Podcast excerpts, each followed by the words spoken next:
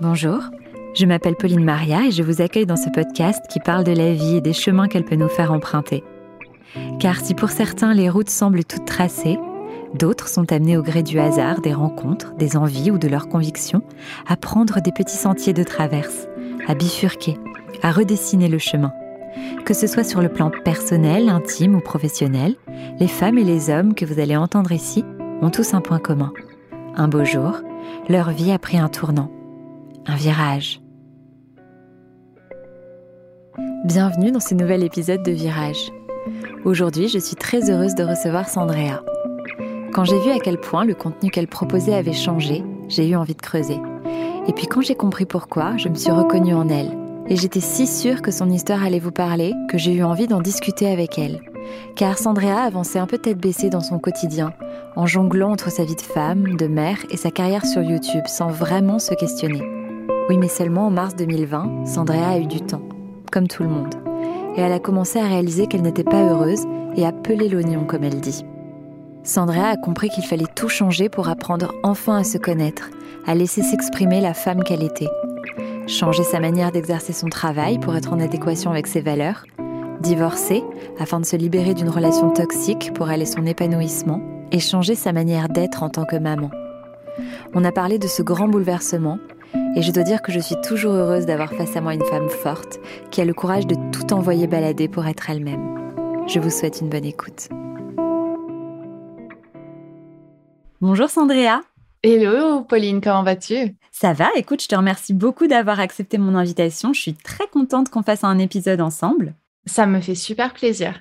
On va parler aujourd'hui toutes les deux d'un virage que tu as pris dans ta vie un virage intime qui, on va le voir, euh, a entraîné toute une succession de virages sur le plan personnel et professionnel, puisque alors que tu avançais un petit peu dans ta vie en pilote automatique, que tu t'es retrouvé euh, très vite propulsé euh, très haut, tu étais avec quelqu'un, tu t'es rapidement marié avec lui, vous avez eu un enfant, tu avais une chouette situation personnelle, professionnelle, et un jour, tu as profité de la période du confinement et de la pandémie de, du Covid-19 pour te dire, OK, est-ce que je suis heureuse? Est-ce que je suis euh, là où j'ai envie d'être? Et la réponse a été euh, que non. Donc tu as commencé un petit peu à essayer de réfléchir, à te demander ce qui n'allait pas. Et c'est là que c'est hyper intéressant parce que du coup, finalement, tu as pu euh, vivre une véritable renaissance en changeant complètement professionnellement ta ligne éditoriale et en t'autorisant à prendre la parole sur certains sujets hyper importants qui te tiennent à cœur, sur lesquels tu n'osais pas forcément prendre la parole avant, comme par exemple, on en parlera, le féminisme, euh, la politique. De côté de ta vie personnelle, tu as divorcé, tu t'es remise en question également sur ton rôle de mère, tu t'es recentrée vraiment de ce côté-là, euh, tu as même remis en question ta religion. Donc, tu as vraiment fait une remise en question globale qui a complètement changé qui tu es et ce que tu dégages. Et moi, je trouve ça super inspirant. Donc, je suis hyper contente qu'on puisse prendre le temps d'en discuter ensemble. Et du coup, on va commencer par parler un petit peu de l'avant tout ça et du moment où ta carrière s'est un petit peu offerte à toi et euh, tes débuts en fait euh, sur YouTube. Est-ce que tu peux nous en dire un peu de mots de la jeune Sandrea qui a débarqué sur YouTube? Merci déjà pour les compliments que tu m'as offerts parce que ça me fait très plaisir ce que tu as dit.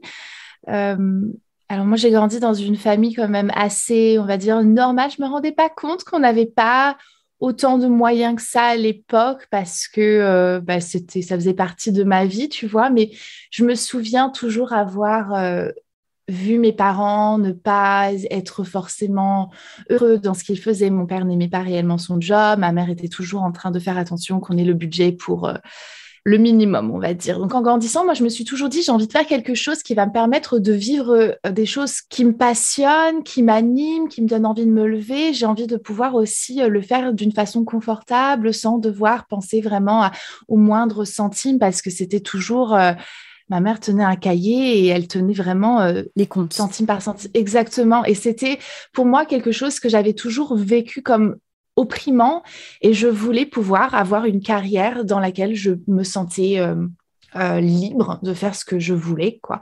Euh, j'avouerais que YouTube est bien tombé, c'était pas du tout prévu à la base. Moi, je suis coiffeuse de profession. Je me suis mise sur YouTube parce que je m'ennuyais un, une semaine de congé pendant les fêtes de Noël. Et puis j'ai fait une vidéo et j'en ai fait une deuxième et ça a commencé à être vu et ça a commencé à, plaire. Premièrement en anglais parce que je connaissais pas la communauté francophone. Et puis après euh, français puisque j'étais euh, fiancée pour me marier avec, euh, avec un Américain. Donc je me suis dit, bah, autant profiter de l'opportunité d'avoir une plateforme sur laquelle je peux utiliser ma langue natale, quoi, plutôt que de continuer à parler uniquement en anglais. Et donc voilà, euh, je pense que la chance d'être française expatriée aux États-Unis m'a permis d'avoir vraiment, dès les premiers mois, un certain engouement pour les vidéos que, que je faisais. Et euh, ça fait un effet boule de neige et euh, je suis arrivée où j'en suis, où j'étais. Ouais, parce que du coup, tu as commencé à connaître et à embrasser vraiment le succès dans ta carrière, etc. Et donc, c'est ce que tu as pu dire aussi après, tu étais euh, dans une espèce d'euphorie et de chemin de vie qui va hyper vite, où tout finalement s'enchaîne de manière hyper fluide et naturelle, et va tellement vite que ça t'offrait pas la possibilité de te poser les questions que tu t'es posées après coup. Absolument pas, parce que du coup, euh, j'ai commencé ma chaîne et tout s'est plus ou moins fait rapidement. Et j'étais très jeune. Euh, j'avais 22 ans quand je me suis mariée. Euh, j'avais les 100 000 abonnés. J'avais 22, 23. Ça s'est fait très, très vite. Et tu sais, j'étais pas assez mature pour pouvoir avoir les épaules pour porter ce style de succès. La chose qui m'a réellement sauvé la vie, et quand je dis la vie, pas forcément physique, mais psychologique et mentale, c'est euh, le fait que j'étais aux États-Unis et que je ne vivais pas ce succès H24. Hmm. Lorsque je sors dans les rues, personne ne me connaît. Mes amis, pour moi, c'est, enfin, je suis une personne complètement normale aux États-Unis, chose que j'apprécie énormément et qui fait que euh, je, je peux vivre en fait euh, cette carrière d'une façon beaucoup plus sereine parce que si j'étais en France, je ne sais pas du tout où j'en serais et je ne pense pas que j'aurais eu le déclic de me poser justement ces questions parce que euh, j'aurais été complètement prise dedans. Là, le fait d'avoir toujours cette déconnexion à cause de l'océan m'a toujours permise d'être malgré le fait que j'éteignais quand même pas mal qui j'étais pour tout un tas de raisons, c'était toujours quand même quelque part en moi.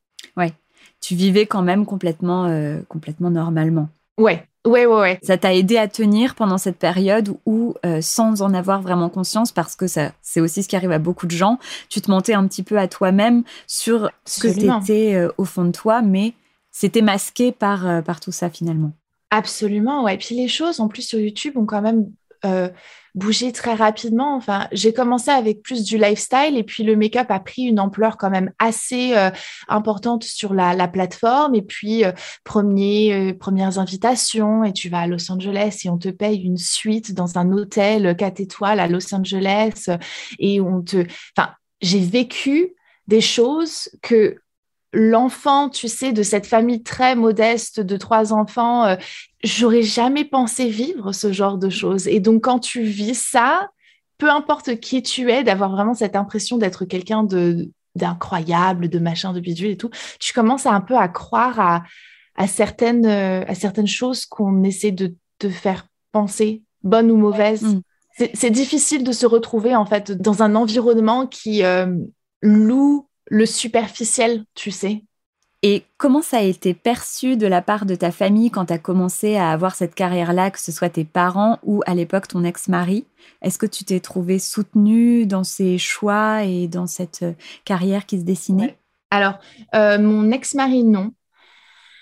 Euh, au début, oui, et puis après, je sais pas. Est-ce que c'est le fait que j'ai pas envie de parler pour lui? Est-ce que c'est le fait que j'ai changé et que effectivement, j'étais plus du tout la même personne que qu'il a épousé euh, des années auparavant? Ou est-ce que c'est ma carrière qui ou je sais il y, a beaucoup de choses. faisait un peu d'ombre peut-être euh, ouais je je sais pas. Donc je sais que non. Mes parents ont toujours m'ont toujours énormément soutenu ma mère surtout. Euh, après je sais pas si maman aurait forcément j'ai pas envie de dire le courage de me dire qu'elle n'est pas satisfaite ou que ça la déçoit ou un truc comme ça, mais je sais pas. Je sais que j'ai fait certaines choses, euh, j'ai fait certaines décisions, rien que le fait de faire certains changements, tu vois, physiques sur moi. Je sais que ça, mes parents l'ont pas forcément très très bien vécu. Euh, ils ne me l'ont pas dit ou ils l'ont pas fait savoir, mais quand on se connaît très bien, on sent les choses et du coup, c'est ce que tu as pu ressentir au plus profond de toi. Exactement. Et puis ça n'a pas dû être facile du coup si les personnes euh, où tu pouvais puiser finalement du soutien étaient loin par la force des choses et si euh, près de toi, tu n'avais pas forcément euh, un soutien nécessaire peut-être Absolument, absolument. Mais je pense que quand on est jeune, on n'a pas encore les capacités ou on n'a pas juste cette évolution psychologique et mentale. En fait, on n'est pas construit comme ça pour pouvoir se dire que oui, je peux me suffire à moi-même et, que je dois m'apprécier avant de demander aux autres de m'apprécier. J'étais pas encore assez euh, mature euh, émotionnellement pour, euh, pour penser ça. Et j'ai essayé de me reposer effectivement sur bah, sur mon ex-mari en fait qui, qui n'était pas capable de m'apporter ce soutien.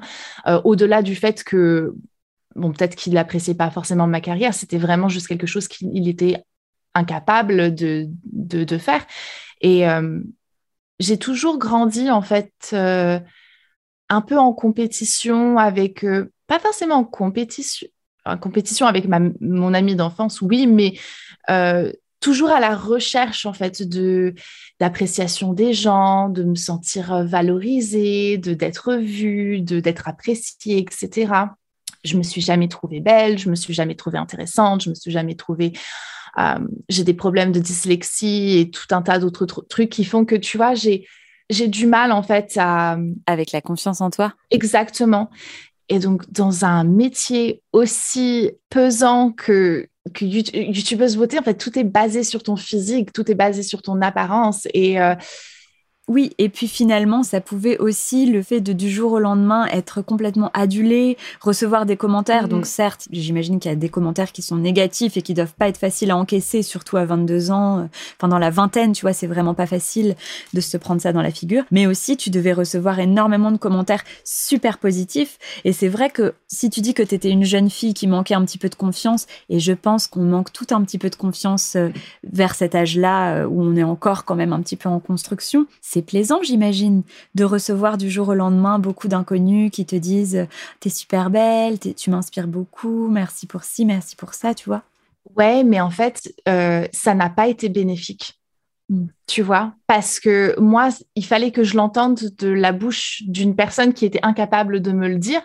Donc du coup, euh, ça ne m'a pas aidé et bien au contraire, j'ai trouvé que ça a développé en fait une relation étrange avec moi-même où j'avais l'impression par moment, pas d'être supérieure aux autres, mais de valoir mieux. Tu sais, de, me dire oui, mais je suis youtubeuse. Hmm. Oui, mais quand je suis avec, quand je fais ci, et oui, mais je suis invitée à tel truc, et je vais sur ce red carpet, et je fais ça et tout. Tu commences à te sentir un peu, tu sais, te sentir euh, avec un ego un peu surdimensionné, mais en même temps fragile. Ouais t'en parles hyper finement, je trouve, dans une vidéo que tu as pu publier récemment où tu dis, en fait, il a commencé à naître un décalage entre qui j'étais au fond de moi et la youtubeuse beauté. Et c'est super intéressant, en fait, parce que c'est exactement ce que tu, ce que tu dis. Absolument, ouais. Il y, a, beaucoup de choses qui se sont passées euh, en 2019 qui ont fait que euh, je me suis remise en question parce que j'ai fait des choses et que je me suis dit, mais en fait, c'est pas OK de faire ça. Tu vois, ce genre, une personne qui est une bonne personne ne fait pas ça. Mm. Et donc, ça a un peu enclenché un, système où je me suis remise en question et tout, jusqu'à temps que je me dise, mais en fait, je peux pas continuer comme ça. Je, c'est mm. pas possible, c'est pas possible. Et est-ce que l'enchaînement de manière fluide et naturelle, comme tu as pu le connaître sur YouTube, ça s'est fait de la même manière dans ta vie personnelle? Ça n'a pas donné lieu peut-être à des questionnements, par exemple euh, le fait de se marier, de tomber enceinte, etc., même si c'était euh, voulu, mais est-ce que tu penses que c'est arrivé hyper naturellement et sans vraiment y penser? Ouais, je pourrais pas comparer les deux parce que tu vois, euh, me marier, avoir des enfants, avoir une maison, un chien, machin, bidule, c'était pas quelque chose qui était réfléchi, c'était quelque chose qui était euh, comment? Engraved, gravé dans mon, tu sais, dans mon système en fait, c'est ce que tu dois faire. Donc, mm. Donc c'était pas un choix, c'était réellement juste une, c'est ce que je dois faire. Le choix de, de, remettre tout ça en question et de complètement en fait euh, peler l'oignon, c'était bien plus difficile, bien plus compliqué, bien plus émotionnellement drainant et, euh, et, fatigant. Et quand tu penses que tu as la solution à un truc et tu te réveilles un matin et tu te dis, mais en fait, non, c'est pas du tout ça. Et, et c'est un, ça fait deux ans que je travaille vraiment profondément. J'avais commencé avant ça parce que je vois un thérapeute depuis 2019. Euh, mais euh, j'allais te demander ça, j'allais te demander, est-ce que ça a coïncidé cette remise en question avec le début d'une thérapie, ou bien c'est le problème à l'envers et c'est plutôt la remise en question qui t'a demandé d'aller voir un thérapeute et... Ouais, euh, c'est les deux en fait, parce que c'était vraiment, en fait, je suis arrivée à un moment où j'étais, j'allais faire un, un breakdown complet. J'étais en, je me, je ne pouvais pas passer une journée sans plusieurs fois par jour me mettre en larmes. Et je me dis, c'est pas possible. Ça, c'est pas, il y a rien de normal avec ça. Tu es en train d'élever un enfant, tu peux pas, tu peux pas vivre comme ça. Donc, j'ai commencé à voir une thérapeute euh, avec qui on a commencé à discuter au début pour un sujet parce que je pensais que je voulais parler justement du travail et de tout ça parce que j'avais beaucoup, beaucoup, beaucoup, beaucoup de pression et que bah, j'étais la, la seule dans la famille à travailler. Mon, mon ex-mari ne travaillait plus. Donc, j'avais vraiment cette charge euh, mentale euh, sur moi qui était tellement imposante. Et en fait, au fur et à mesure des conversations, on s'est rendu compte que le problème, c'était pas le travail, c'était bien autre chose. C'était, c'était mon couple, c'était mes décisions personnelles, c'était, c'était tout, c'était tout. Mm. Donc, euh, on a fait ça, on a fait quelques euh, séances de thérapie. Quand on s'est rendu compte que c'était un petit peu plus profond, que c'était plus avec mon couple, on a fait six mois de thérapie ensemble. Puis, je me suis rendu compte qu'on avait plus ou moins fait le tour et qu'on n'avançait pas. Donc, je lui ai dit, écoute, je dis, pourquoi est-ce que toi, tu vas pas aller lui parler, etc. Donc, euh, lui, il a ensuite pris les rendez-vous pendant euh, pas mal de temps jusqu'à temps que Covid arrive et puis que euh, j'ai pas vu ma thérapeute pendant à peu près sept mois, je pense pendant que je j'ai fait ces décisions en fait sans, sans être en thérapie, euh, la mm. décision de me divorcer, etc., etc. Et c'est seulement une fois que j'ai fait cette décision que je me suis rendu compte de l'ampleur de de tout ça que je me suis dit oh là là, il faut absolument que je, je reprenne contact avec ma thérapeute parce que sinon je vais pas m'en sortir. Tu as été super courageuse du coup de, t'écouter parce que c'est pas évident en plus de prendre cette décision euh, en pleine pandémie alors que tout est plus compliqué d'un point de vue même administratif, etc. Il fallait du courage quand même pour le faire. Donc euh, avec le recul, tu peux être hyper fière. Et en plus, tu disais euh, que c'était important pour toi que ta fille ait cette image. Pour le coup, elle pourra se retourner et dire que sa mère est vraiment une femme hyper forte quand elle, elle réalisera tout ce que tu as pu faire pour elle et pour toi, tu vois. C'est ce que j'espère. Je ne saurais jamais dire si c'est du courage ou si c'est juste, en fait, tu sais, l'instinct de survie. Parce que, parce que j'ai un instinct de survie quand même vachement mm. développé, peut-être parce que j'ai grandi dans une famille qui avait pas beaucoup de choses. Mais, euh, mais ouais, non, j'ai eu ce moment où je me suis dit, c'est pas. Tu, tu peux pas continuer comme ça si tu veux vivre bien. Parce que je savais que c'était vraiment physique en fait. C'était soit je fais une, décision maintenant et que je change complètement mon mode de vie et que je fais en sorte que je, je, vais mieux physiquement et psychologiquement, ou alors sinon je, je me laisse hmm. aller complètement. Et j'étais vraiment à deux doigts. Euh, c'est vraiment le, la réflexion, je me suis dit, si, mais si je laisse faire ça en fait, si jamais je me laisse aller, qu'est-ce qui va arriver à ma fille? Ouais. Et je pouvais pas je pouvais pas vivre avec le fait que j'allais l'abandonner et qu'elle non. Hmm. je pouvais pas être assez égoïste pour de faire ça. Ouais pour la laisser derrière toi euh, hmm. tout ce que hmm. ça tout ce que ça impliquait. Et ça a dû être super difficile euh, du coup à entendre pour ton ex-mari mais aussi pour toi la cohabitation pendant la période de pandémie. Ça a dû être euh, vraiment une épreuve. C'était comment te dire? C'était très compliqué puisque oui, nous sommes séparés donc en pleine pandémie. Au mois de juin, je lui ai dit que, euh, que ça n'allait pas et que je, voulais qu'on se sépare. Il est parti pendant un mois, il est revenu au mois d'août. Et du mois d'août jusqu'au mois de février 2021, du coup, nous avons cohabité ensemble. Euh, c'était extrêmement difficile. Euh, extrêmement, extrêmement difficile parce que tous les deux très, très, très bah, émotionnellement, c'était très chargé. Et, euh, et puis, euh, moi, en, en, me, en me posant, en commençant à me poser ces questions et en commençant à un peu déconstruire euh, qui je suis, mon couple, mon job, tout, tous les aspects, comme tu l'as dit, ma religion, tout, tout, mm. tout, tout, j'ai complètement déconstruit tout.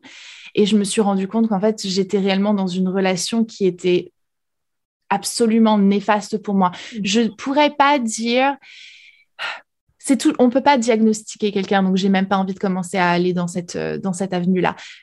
Euh, tout ce que je pourrais dire, c'est que la relation était néfaste et qu'elle était toxique pour moi, mais probablement pour lui aussi, parce qu'on n'était juste pas bon pour l'un et l'autre et qu'on avait évolué de deux façons complètement différentes. Et je pense que c'est ça qui a fait que la cohabitation était encore plus difficile, parce que mm. nous étions en pleine présidentielle, en plein Covid, en plein Black Lives Matter, où on n'avait pas énormément beaucoup de terrain d'entente.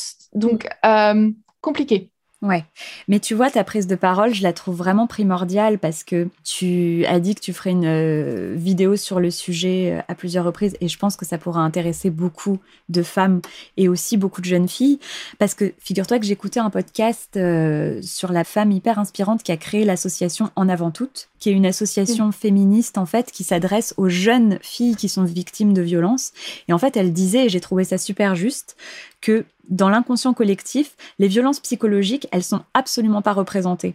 C'est-à-dire que du coup, les jeunes filles, elles ont du mal à se dire, en fait, c'est pas normal ce que je suis en train de vivre, parce qu'elles n'ont pas de bleu, parce que euh, elles n'ont pas euh, tout ce qui est vraiment dans l'inconscient collectif quand on pense à des violences. Et du coup, c'est super important que des personnes qui sont suivies comme toi, etc., prennent la parole sur ce sujet parce que ça pourra aider vraiment, vraiment beaucoup, beaucoup de jeunes filles. Et je trouve ça super bien que tu libères la parole euh, sur ce sujet qui est ô combien important, tu vois. C'est ce que j'espère parce que moi, j'ai grandi vraiment, en fait, dans cette euh, innocence et naïveté complète de, tout ça. Et maintenant, je me rends compte avec le recul, maintenant que je connais un peu, tu sais, les, les euh, red flags et tout, euh, que c'est partout autour de nous. Oui. C'est dans toutes nos relations, c'est dans nos relations avec nos parents, avec nos proches, avec nos amis, avec euh, parfois des inconnus, c'est dans tout. Et le fait de pouvoir avoir les éléments pour se protéger, parce que on, est obligé de vivre avec des personnes qui sont brisées. On est tous brisés. Mm. Parce que moi, je pars du principe. En fait, ce que j'aimerais bien aussi faire, c'est de pouvoir éduquer les gens sur le fait qu'il n'y a pas que les autres qui sont mauvais, on peut l'être aussi. On a tous été brisés d'une façon ou d'une autre. Personne n'est complètement normal.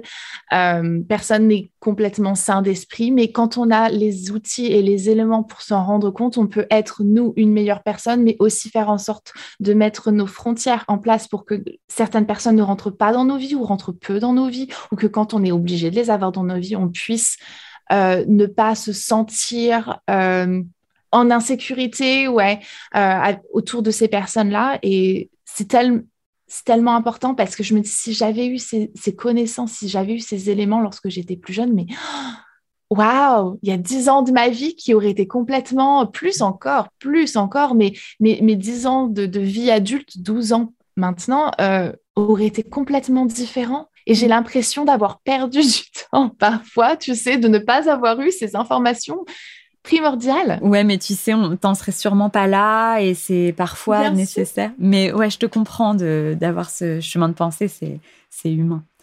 Et du coup, tu parlais du mouvement justement Black Lives Matter.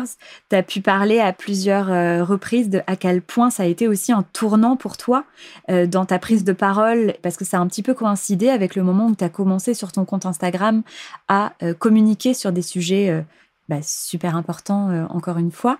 Est-ce que tu peux expliquer en quoi ça a changé un petit peu ta manière de communiquer? Absolument. Alors, euh, en fait, quand tout ça s'est passé euh, lors du décès de George Floyd, je ne sais pas ce qui s'est passé en moi, mais vraiment, j'ai eu un déclic où j'ai vu la réelle Amérique. Hmm. Et j'étais horrifiée d'avoir idéalisé autant un pays qui utilise juste les gens pour leur propre gain et tout. Et je sais pas, un truc s'est complètement brisé en moi et je me suis dit c'est juste pas ok de vivre dans une société où certaines personnes vont se permettre de, faire ce genre de choses. Enfin, hmm. je suis désolée, je suis en train de devenir émotionnellement. Euh, je te comprends. Mais hmm. euh, mais ouais non, je ce qui m'a le plus troublée en fait là-dedans, c'est que les conversations ont donc commencé à se créer autour de moi, dans mon entourage euh, d'ici. Et je me suis rendu compte qu'on n'avait pas le même dialogue hmm. avec mes, les personnes, tu vois, que je fréquentais, machin, bidule, etc. Et je me suis dit, ah, par contre, ça, c'est pas OK, quoi. Et je sais pas, parce que j'ai pas l'impression d'avoir, euh, je sais pas, j'avais besoin de, de j'avais besoin d'extérioriser ça, j'avais besoin de dire, mais en fait, c'est juste pas ok, tu peux pas, tu peux pas avoir ce genre de discours, tu peux pas encore euh, aller dire que il en était juste hors de question. Et je me suis dit que rester silencieux, c'était euh, faire partie du problème. Et finalement, en fait, je suis rester de cet avis-là pour tous les autres euh, sujets euh, importants. Euh, rester silencieux sur ce genre de choses, c'est c'est le tolérer. Hmm. Et je ne le tolère pas. C'était en tout cas hyper agréable pour les personnes qui te suivent de voir ce tournant assez engagé sur ta chaîne. Et pareil, autre chose que j'ai trouvé à la fois humble et hyper intelligent de ta part, c'est que tu as dit que tu avais envie de prendre la parole sur plein de sujets, mais que dans ton éducation, on t'avait toujours appris, et on a reçu la même éducation, euh, le fait de ne pas parler d'un sujet que tu ne connaissais pas et que du coup c'était un petit peu aussi la raison pour laquelle tu n'avais pas pris la parole sur certains sujets et que tu avais pris le temps de t'éduquer sur les sujets qui te semblaient importants pour justement euh, prendre la parole et te mettre à beaucoup en parler. Donc j'ai trouvé ça super agréable pour les personnes euh, bah, comme moi qui te suivent et qui trouvent que ce contenu-là est euh, beaucoup plus qualitatif et agréable à, suivre. J'ai trouvé ça génial aussi parce que ça envoie le message que finalement, bah, il est jamais trop tard pour pouvoir, euh, tu vois, combler des lacunes qu'on peut avoir et qu'on a tous dans certains domaines, etc. Et est-ce que tu penses que c'est parce que aussi tu manquais de confiance que tu ne t'autorisais pas à aborder certains sujets hyper importants sur ta chaîne? Je ne sais pas si c'est une question de confiance en fait. Je pense que c'était plus une question de peur. Ouais. Et puis euh, les choses dans lesquelles je crois maintenant, c'est pas c'est pas là-dedans que j'ai été élevée. J'ai été élevée de deux différentes façons. Mon père n'est pas athée, mais il n'est pas non plus croyant. Euh, ma mère est croyante euh, via nous. Ma sœur est femme de pasteur. donc c'est vraiment, tu vois, la religion est quand même dans notre famille, j'ai grandi comme ça. les parents de ma meilleure amie, mon amie d'enfance, sont, euh, dans le ministère aussi, etc. Donc moi, j'ai grandi dans l'Église d'une façon très traditionnelle où, euh, où j'ai entendu des choses qui m'ont horrifiée, mais qui, tu vois, à ce moment-là, tu te dis, oh, ok. Tu questionnes pas trop quand tu es jeune. Non, non, bah non, tu questionnes pas trop et tout. Donc, euh, je pense que c'était pas forcément une question de confiance. Je pense que c'était une question de euh, plus de courage qu'autre chose, parce que d'aller contre l'Église, c'était quelque chose qui hmm. me faisait peur. Parce qu'aller contre l'Église, c'est aussi aller contre ma sœur. Oui, bien sûr. Et ça, c'est délicat pour moi. Ça, c'est vraiment un, un sujet un peu touchy, tu sais, parce que voilà quoi c'était des valeurs que vous aviez en commun et du coup, euh, te poser ces questions-là, c'est un petit peu t'éloigner d'elle, entre guillemets. Exactement, et mm. d'elle et de plein de personnes avec qui j'avais des relations très, très, très fortes. Et, euh, Est-ce que justement, toute cette remise en question que tu as pu connaître, ça a un impact dans l'éducation que tu donnes à ta fille? Est-ce que tu l'invites à se questionner euh, quand tu lui parles de quelque chose? Est-ce que tu l'invites à s'intéresser à l'autre point de vue, etc. Absolument, oui. Tout, oh, ça a changé complètement euh, ma façon de d'être, de vivre, d'aimer, de communiquer. Tout, tout a complètement changé. Euh, je lui laisse beaucoup plus le choix et la liberté. J'ai grandi d'une façon, tu sais, c'est tu fais ce que je te dis et mm. pas ce que je fais et tu le fais parce que je t'ai dit de le faire et pas parce que donc moi j'ai complètement changé en fait euh, la façon de communiquer ensemble, où on s'explique les choses, où je lui explique pourquoi est-ce que je lui dis non, ou pourquoi? Est-ce que je lui dis oui, ou pourquoi? Est-ce qu'on peut pas acheter ceci?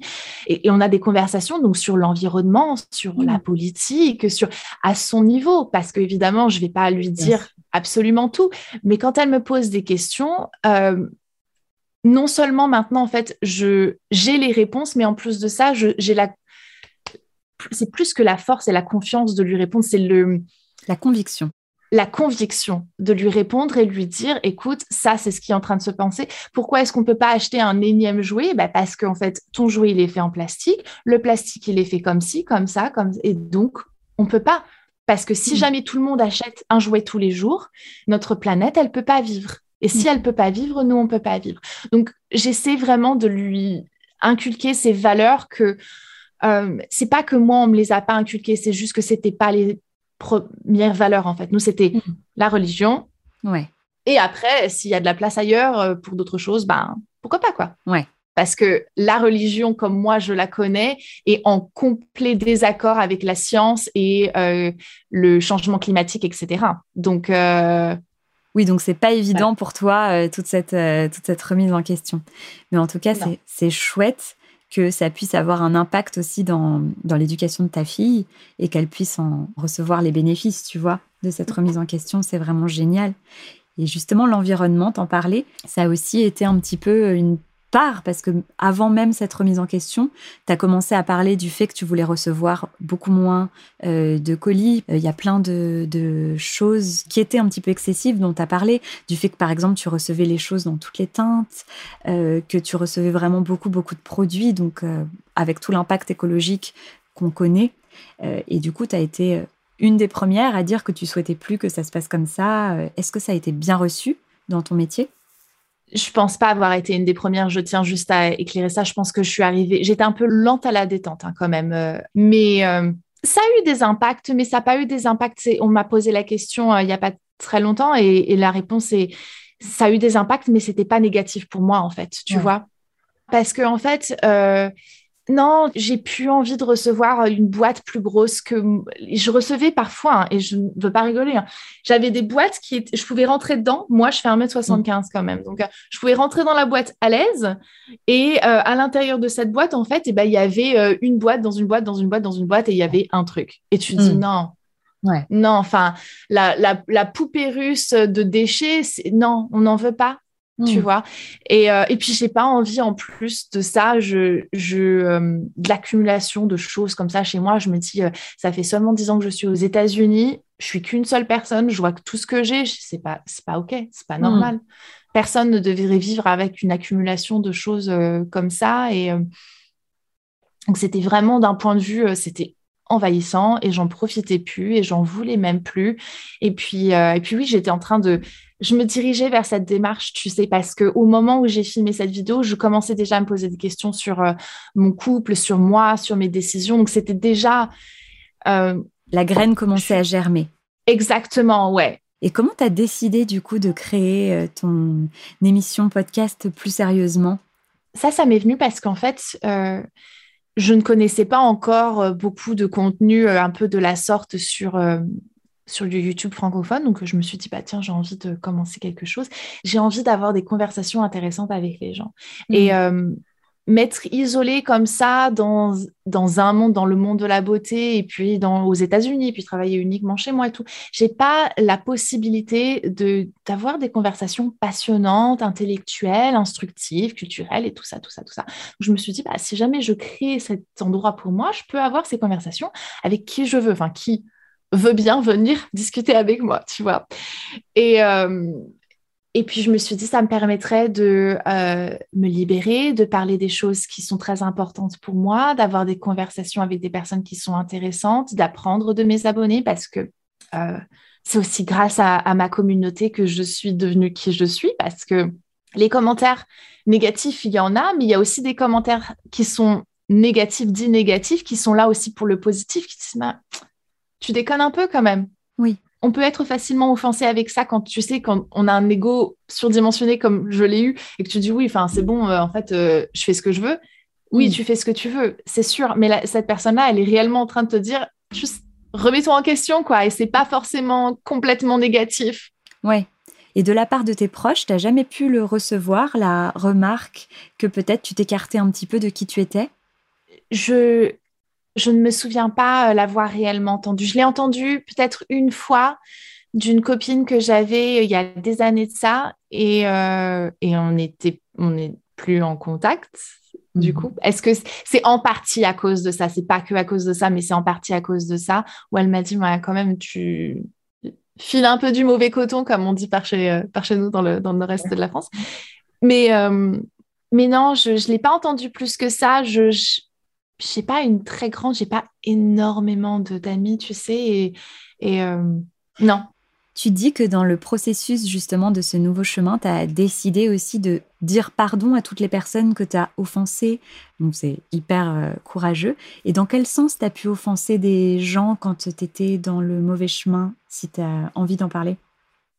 C'est tellement... C'est tellement compliqué. C'est tellement compliqué. Euh, comment... J'étais pas une bonne personne quand tu n'es pas une bonne personne, tu fais pas des bonnes décisions, tu fais pas des bonnes choses. Mm. Tu fais du mal autour de toi d'une façon ou d'une autre. Et euh, une critique, un commentaire, un...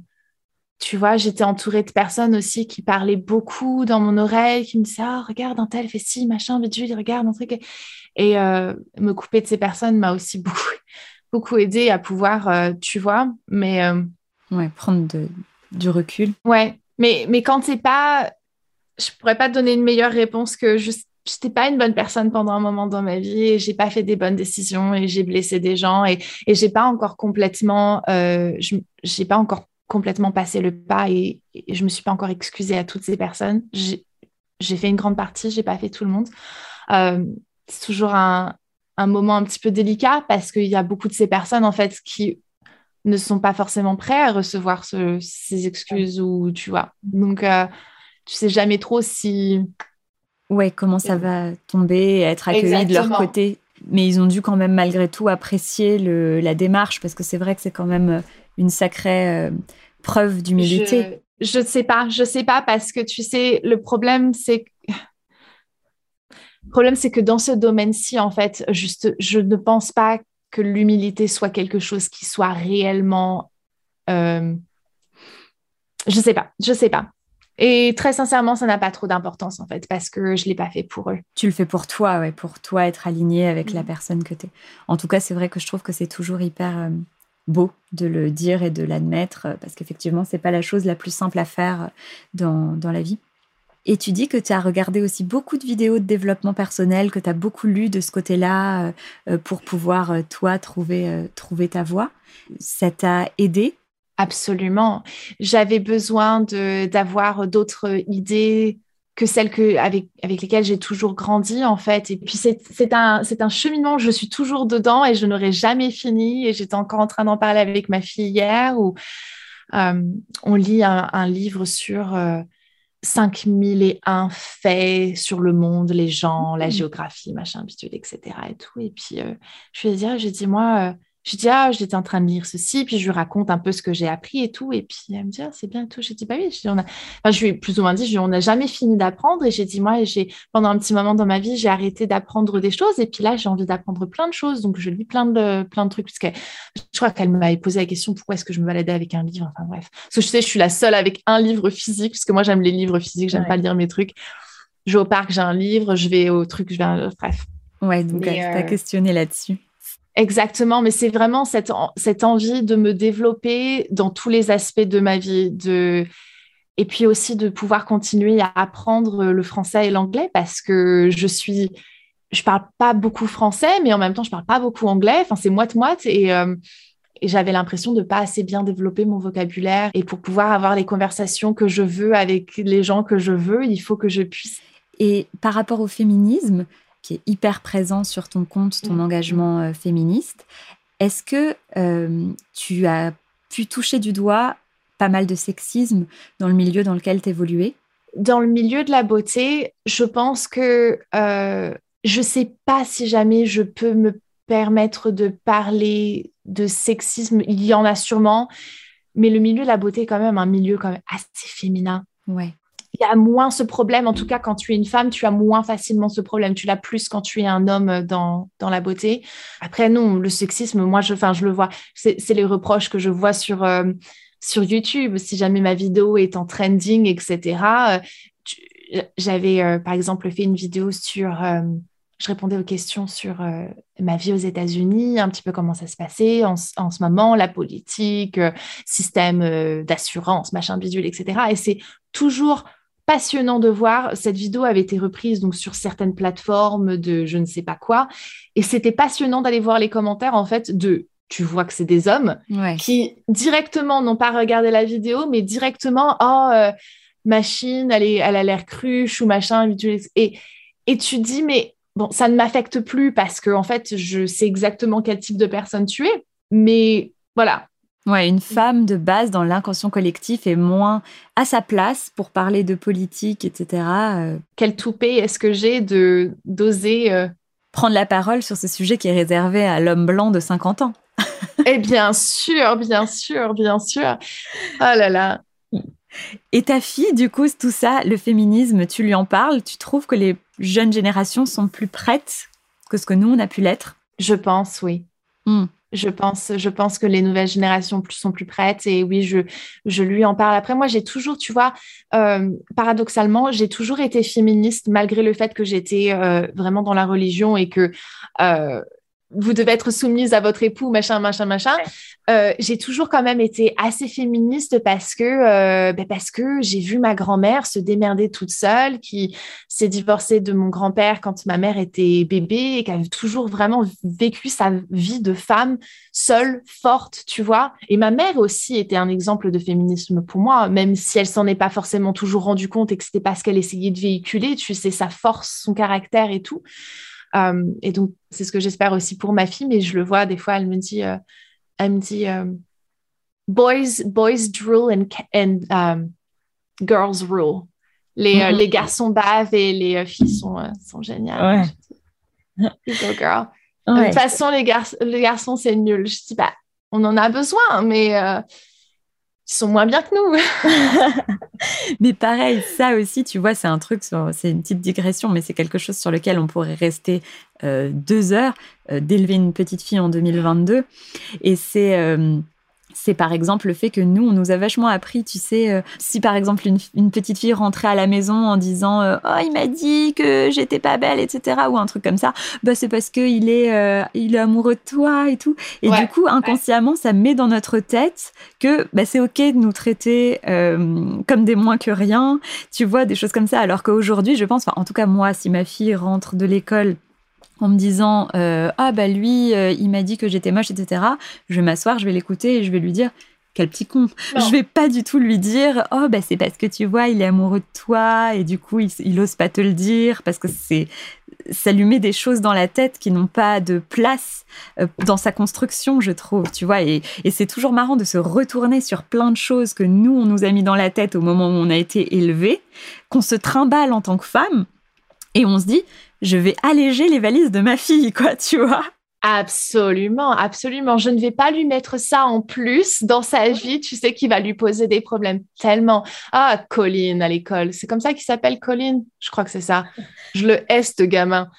Euh, tout le temps en train de l'emmerder. Mais bon, écoute, que veux-tu? Je lui ai dit, de toute façon, j'ai dit, euh, c'est qu'il n'est pas, il est pas gentil. Il a peut-être des problèmes à la maison, qui se sent pas très bien et que du coup, il fait que ça fait qu'il est comme ça. Je dis, mais juste, ignore-le, écarte-toi-en, et si jamais il vient de parler et que tu te souches, remets-le à sa place. Ah, t'es forte parce que ma fille, elle est pas encore à l'école et je t'avoue, j'appréhende ce genre de moment où tu sais, j'aurais limite envie d'aller euh, d'aller les voir. Taper le ouais, c'est clair.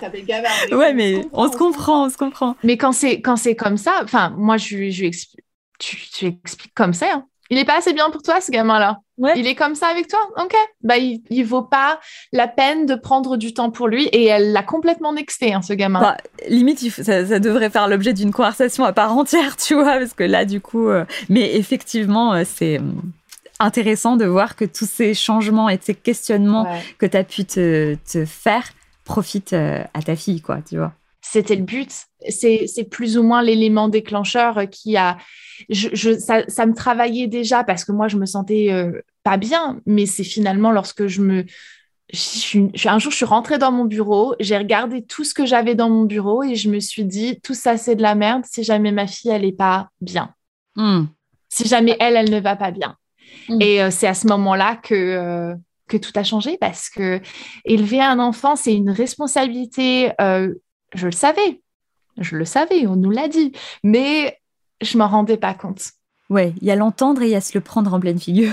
Ah ouais. Et, euh, et, je me suis dit, si je foire son éducation, si j'élève pas une femme puissante, forte, qui, qui a le, le, courage et l'envie de faire les choses pour elle et de vivre pour elle. Et, et surtout parce que bon sang, la planète va mal et qu'on va en avoir besoin. On va avoir besoin de femmes et d'hommes forts.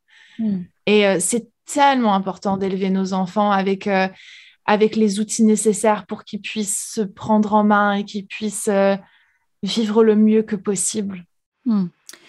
Et tu es plus heureuse aujourd'hui maintenant que tu es sur la bonne route? Ouais, bien sûr. Hmm. Bien sûr. J'ai j'ai rencontré des nouvelles personnes, j'ai vécu de nouvelles choses, je me suis apprise à, j'ai découvert tellement de choses sur qui j'étais euh, et, c'est un bonheur qui est assez incroyable en fait, tu sais, de se connaître et de se connaître profondément. Et je sais que je n'ai pas encore fini, euh, que je suis toujours en, train de me construire et de me rechercher et de me comprendre et de m'aimer, mais euh, c'est assez magique en fait. Hmm. Je ne me rendais pas compte que j'apprécierais autant cette relation avec moi-même. Prendre conscience qu'en fait, finalement, peut-être que cet amour que tu recherchais tant, tu avais envie qu'il vienne de toi, besoin euh, qu'il vienne de toi. Qui, qui viennent, ouais, que, et, en fait, euh, bah, ça a complètement changé. En plus, moi, rien que ma façon d'être avec les gens ou de voir euh, les relations amoureuses ou les choses comme ça, en fait. Et je suis pleinement heureuse avec, avec moi, qui je suis, et, et je ressens pas du tout le besoin d'être complétée par quelqu'un d'autre. La différence maintenant, à 32 ans, c'est que je recherche quelqu'un avec qui, quelqu'un en général, hein, les gens qui vont m'apporter des choses, tu vois, avec qui je vais me sentir bien, avec qui je vais grandir, etc. Et plus une, approbation. Mm. Et, euh, et les relations sont tellement plus saines de cette manière et, euh, et, euh, et elles se font avec des personnes qui sont de tellement meilleure qualité. Ouais, puis tu vois, je rebondis sur ce que tu disais juste avant, c'est en développement personnel euh, ou, en, ou, en, psychanalyse, je ne sais plus, mais du coup on dit c'est idiot de rechercher une autre moitié, et en fait il faut être entier et chercher une autre entièreté, tu vois. Sinon, si t'attends de l'autre qui te complète et toi de le compléter, ça donne quelque chose d'assez bancal, et pas qu'en amour d'ailleurs. En amitié, dans ta famille, euh, tu vois. En général, tu le comprends un petit peu tard. Euh, mais c'est magnifique, tu vois, quand tu arrives à, vivre en ayant conscience de ça. Et... C'est fou parce que je l'avais jamais entendu. Enfin, c'est pas que je le savais pas, mais j'avais jamais entendu, je l'avais jamais entendu dit comme ça que au lieu de rechercher sa deuxième moitié ou son autre moitié. C'est en anglais exactement, mais je te ferai pas l'affront de te le dire avec mon accent. Mais du coup. Oh, mais non. c'est euh, don't, euh, don't look for the other half, look for the other all. Tu vois. Oh ouais, non, mais j'avais vraiment jamais entendu ça. Mais moi, ça m'a beaucoup parlé. Je trouve ça vraiment, euh, vraiment super et je trouve que c'est exactement ça, tu vois. Absolument, absolument. Et euh, à 200%. C'est quand même fou de s'en rendre compte seulement à 30 ans, tu sais. De dire, j'ai passé 30 ans à chercher quelque chose qui me complète alors qu'en fait, euh, je peux être entière si jamais je prends le temps de Mm. De m'arroser. C'est ça, mais je pense que tu as aussi donné la réponse quand tu disais que dans ton éducation, mais je trouve dans notre éducation de nos générations, tu vois, il y a tout un pan euh, de la vie privée qui n'était pas du tout mise au centre, que nous, sûrement, on va mettre au centre dans la manière d'élever nos enfants, tu vois. Et du coup, ben, on avait à cœur d'éduquer les enfants par rapport à la culture, à la religion, ou peu importe ce qui était euh, au centre de la famille qui t'élevait. Mais toute la partie intime, on allait mm. te parler peut-être des bases, tu vois, c'est-à-dire euh, les côtés bah, violence physique ou quoi que ce soit. Mais après, d'autres d'autres choses, c'était pas tout à fait mis en avant comme nous on peut le faire aujourd'hui aujourd'hui avec nos enfants, tu vois. Ah non, l'émotionnel n'avait aucune place dans... En tout cas, tu vois, moi, dans mon foyer, il a fallu très, très longtemps avant que j'entende mes parents me dire je t'aime ou qu'on se prenne dans les bras. Et c'est parce que c'est nous, quand on est devenu adultes, qu'on a mis ces choses en place euh, avec, euh, avec nos membres de, de, la famille, tu vois. Mais c'est pas quelque chose que j'avais 22 ans quand j'ai entendu mon père me dire qu'il m'aimait je trouve que c'est ahurissant. Hmm. Parce que c'est des choses qu'on a besoin de se dire, on a besoin d'être émotionnellement connecté, de se dire que ça va pas, pourquoi ça va pas, tu te sens comme si, mais attends, je t'explique et viens, on parle. Et, et cultiver en fait cette vulnérabilité, cette, et je pense que c'est l'une des choses qui m'a foutu le dent de plus, c'est cette impression de ne jamais être assez bien et de toujours vouloir donner l'impression que j'étais mieux que je ne l'étais et donc ne pas m'offrir la possibilité d'être réellement vulnérable avec les personnes que j'aime. Mais si tu n'es pas vulnérable avec les personnes que tu aimes et avec qui tu essayes de créer une relation, tu ne peux pas créer une réelle relation, tout est superficiel. Et puis ils t'aiment pour les mauvaises euh, raisons. Exactement. Et, euh, et ça, c'est quelque chose qui doit être absolument appris parce que c'est la base, c'est la fondation de, de, tout. Hmm. Les relations humaines, ouais. Et en tout cas, je te remercie beaucoup. J'ai trouvé ça vraiment passionnant de discuter avec toi et ça fait toujours plaisir de voir euh, une femme qui prend les décisions qu'elle a envie de prendre, qui prend sa vie en main et qui se retrouve sur, euh, sur le bon chemin. Et je suis sûre que ça pourra inspirer euh, beaucoup d'autres femmes. Donc, merci beaucoup de, d'avoir répondu présente à cette invitation. J'ai passé un super moment. Merci à toi. J'ai passé un super moment aussi. Ce sont des conversations que j'apprécie toujours tellement et je suis hyper reconnaissante de bah, d'avoir passé cette heure avec toi. Ben, merci beaucoup Sandrea et puis euh, je te dis à très bientôt et je te souhaite une bonne une bonne quoi du coup parce que une bonne journée il est 11h du matin. Ah, OK, bon, une bonne journée alors. À bientôt Sandrea, merci. Bientôt. Voilà, le moment est venu de se quitter. J'espère que vous avez apprécié cet épisode. Je vous donne rendez-vous la semaine prochaine pour découvrir un nouvel invité un nouveau parcours et se faire embarquer dans un nouveau virage. En attendant, prenez soin de vous et bonne semaine.